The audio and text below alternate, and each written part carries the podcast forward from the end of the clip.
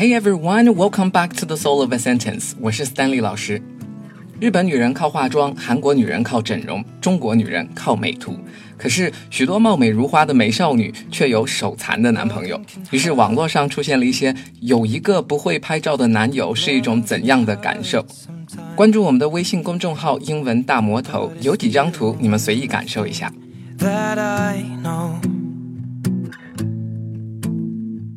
一笑而过之后，问题来了：男朋友们拍出的渣图用英文怎么说呢？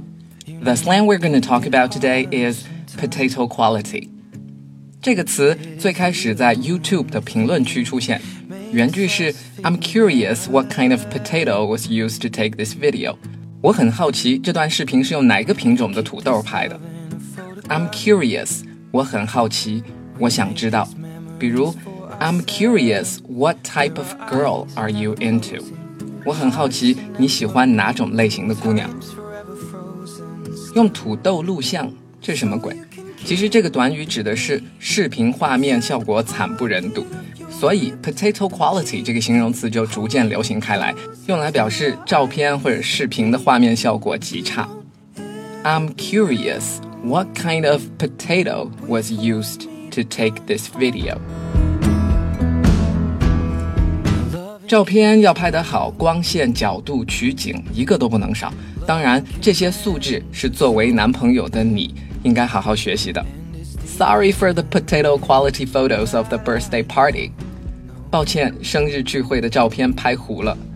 Sorry for the potato quality photos of the birthday party。 有人抱怨说拍不了好照片是因为没有好设备，所以 sometimes people apologize for potato quality by mentioning it was taken by a cell phone.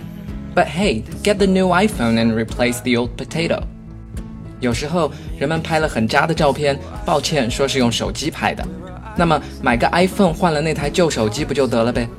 Apologize for something 为某事抱歉。Sometimes people apologize for potato quality。有时候人们因为拍了渣图而抱歉。Mention 的意思是提及、说起。By mentioning it was taken by a cell phone，抱歉的时候说那是用手机拍的。But hey, get the new iPhone and replace the old potato。可是这不是理由啊，买个苹果七换掉旧的大土豆手机就好了。Sometimes people apologize for potato quality by mentioning it was taken by a cell phone. But hey, get the new iPhone and replace the old potato. 今天的句子 Number one. I'm curious what kind of potato was used to take this video. Number two. Sorry for the potato quality photos of the birthday party. Number three. Sometimes people apologize for potato quality by mentioning it was taken by a cell phone. But hey, get the new iPhone and replace the old potato.